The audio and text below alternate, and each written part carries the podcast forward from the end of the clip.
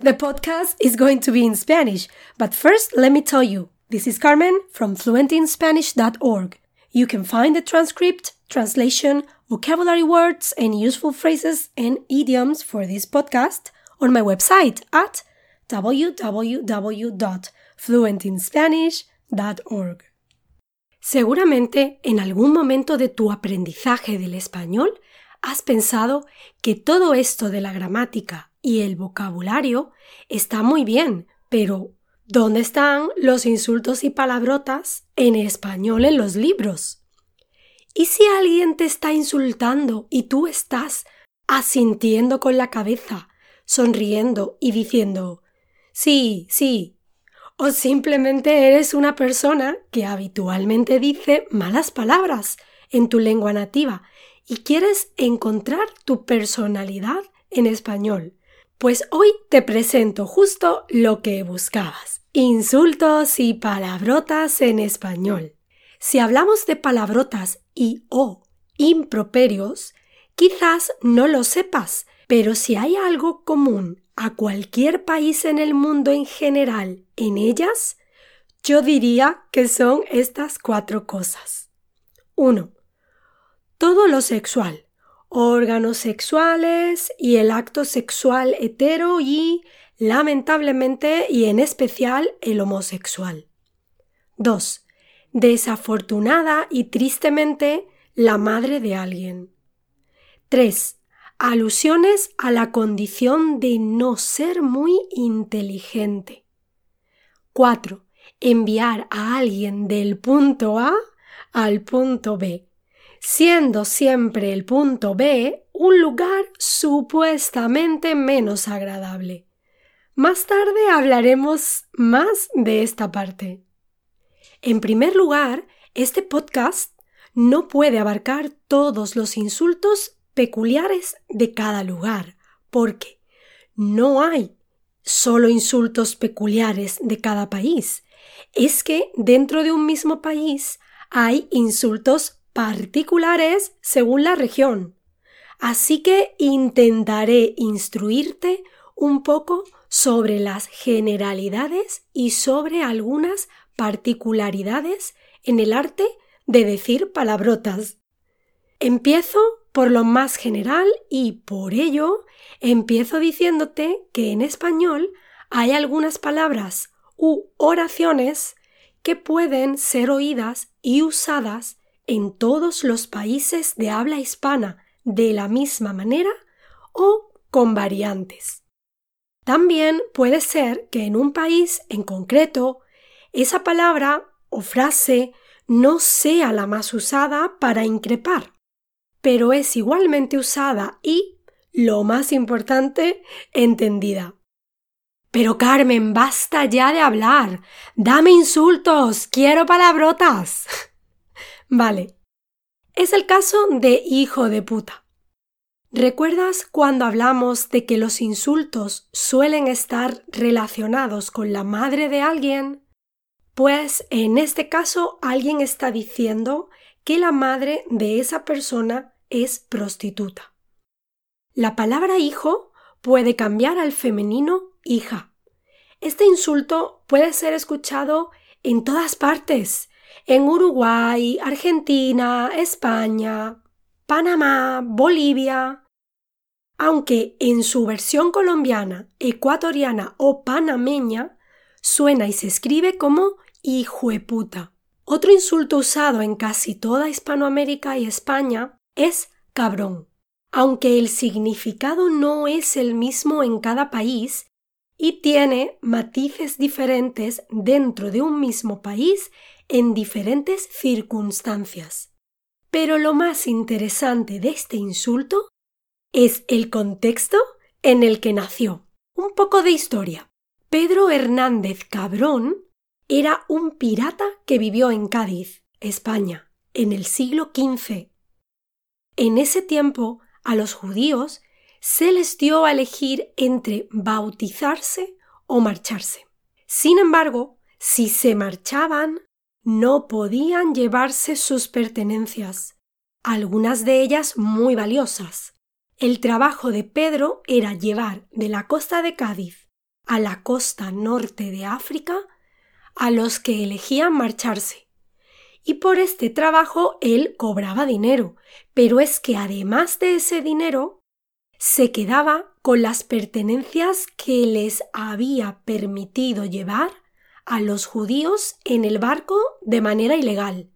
Tanto se extendió el uso de su segundo apellido, cabrón, como insulto, que su familia, avergonzada, se cambió de apellido y hay registro sobre esto. De ahí que podamos entender hasta qué punto la palabra se generalizó como insulto. Cádiz ha sido siempre puerto de entrada y salida no solo hacia África, sino también hacia América. Es por esto que la palabrota se ha extendido tanto en el continente americano, en principio como mala persona.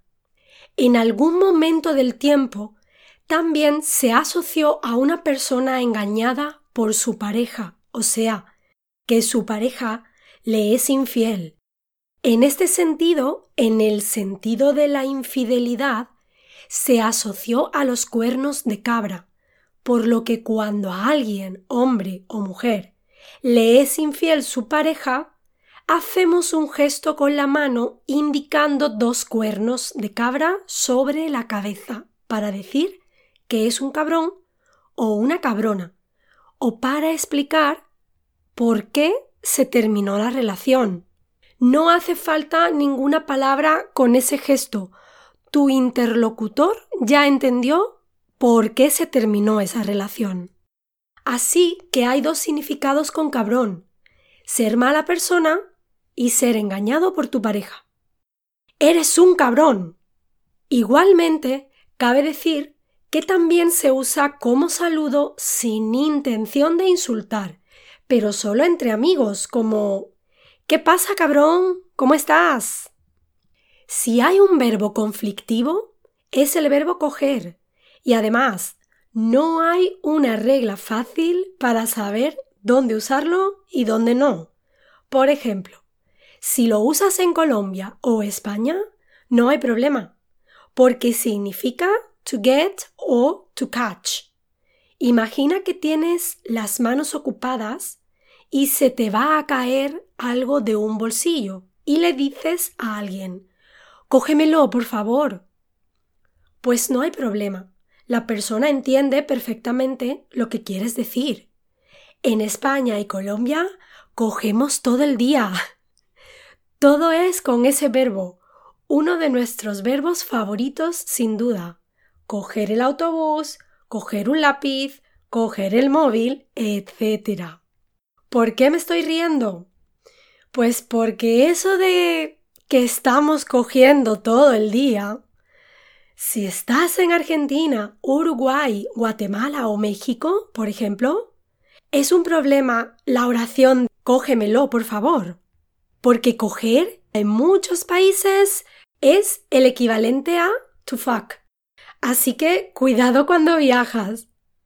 Algo muy extendido mencionado al principio es que en todos los países la gente manda o envía a alguien a algún lugar donde o huele mal o hay un órgano sexual esperándote.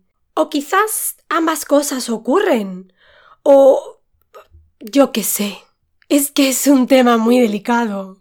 En cualquier caso, ¿pensabas que esto era algo solo de tu lengua? No, los humanos no somos tan originales para increpar.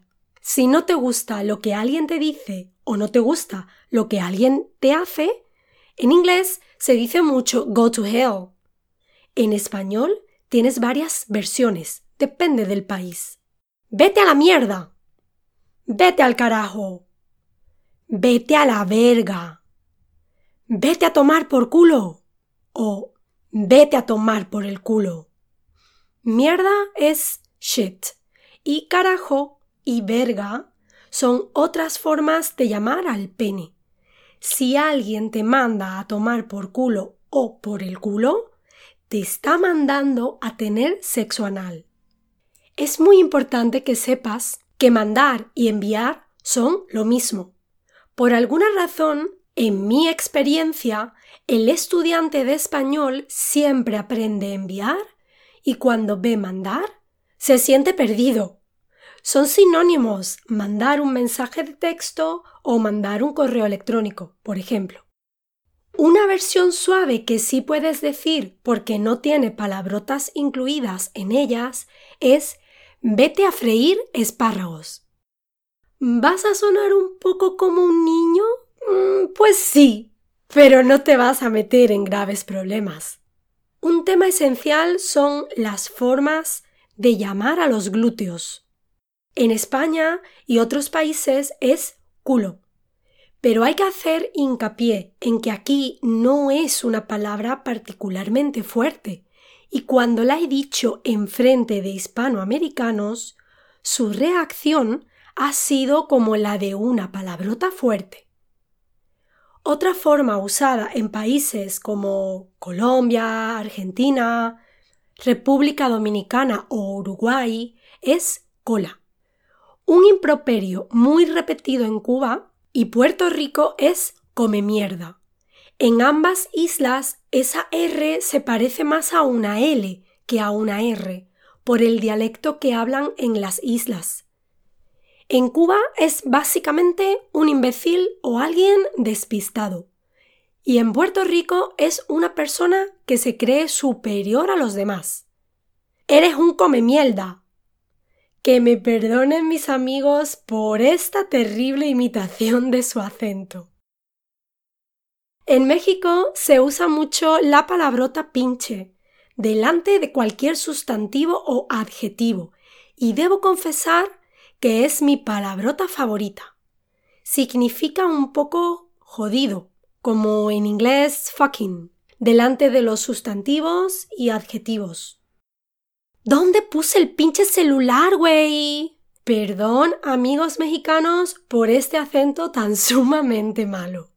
En Guatemala, Salvador, Nicaragua o Costa Rica se usa mucho cerote, ellos lo pronuncian, por supuesto, cerote, que es básicamente mierda, y se usa como calificativo para una persona, aunque también entre amigos como saludo, como en el caso de cabrón. Recuerda siempre que para usar un insulto como saludo o comentario entre amigos es importante ser amigos. En México, Honduras o Guatemala usan también pendejo. Para alguien estúpido o tonto. Es un pendejo. Y si se refieren al acto de un pendejo, lo llaman una pendejada. ¿Pero qué pendejada es esa? En República Dominicana tenemos ñame, que significa no muy inteligente. En realidad, un ñame es un tubérculo, Si hablamos de Panamá, Ahuevao puede ser un buen representante de sus insultos. Es una persona lenta y a menudo despistada. En Colombia, Chile y Centroamérica en general hay una similar que es huevón. Tanto ahuevao como huevón, por extensión, se pueden usar para hablar de alguien de quien las personas se aprovechan justamente por su condición de persona despistada. Pasamos a Venezuela. Uno de sus insultos es malparido, que en realidad se dice malparío. Recuerda que es habitual en conversación la pérdida de la D en el participio. Y también está cara de verga, que se dice cara y verga. Malparido es una persona que no fue parida correctamente o que es considerada directamente un aborto. Realmente es algo bastante feo que también podemos usar en España, pero lo que sucede con los insultos en todas las lenguas es que en realidad los repites y no reflexionas mucho sobre qué significan. Cuando un día lo haces piensas, madre mía, qué horror. Con respecto a cara y verga, básicamente estás diciéndole que su cara es un pene. ¿Estás llamando fea a esa persona o guapa? Mm, no lo sé. No me preguntes. Los insultos en realidad no significan casi nada. Solo son cosas que decimos en momentos de ira, ¿no crees? La concha de tu madre es usado sobre todo en la parte de Sudamérica, pues es ahí donde concha significa vagina.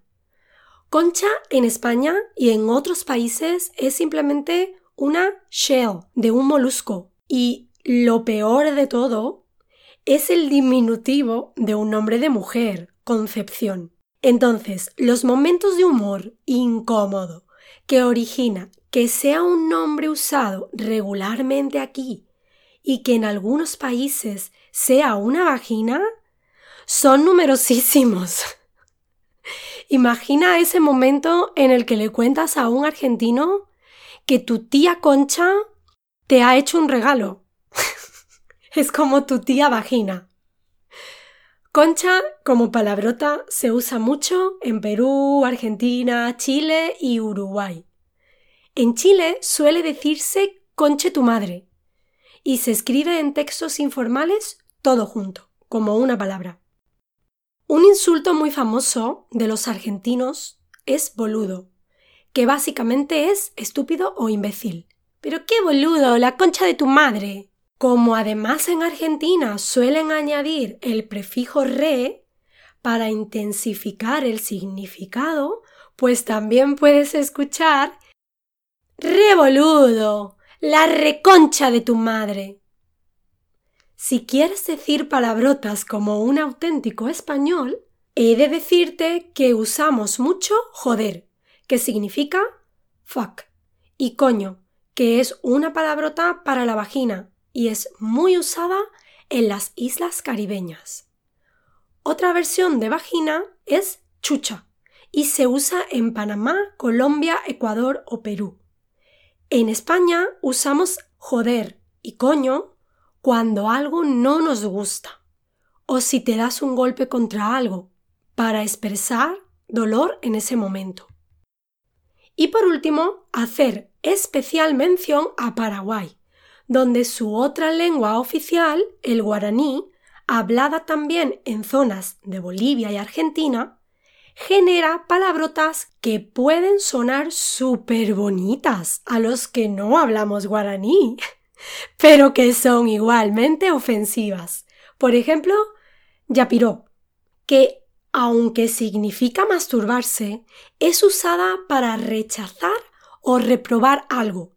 Si alguien te responde a algún comentario tuyo con yapiró, te está mandando a la mierda o diciendo que es una tontería lo que has dicho.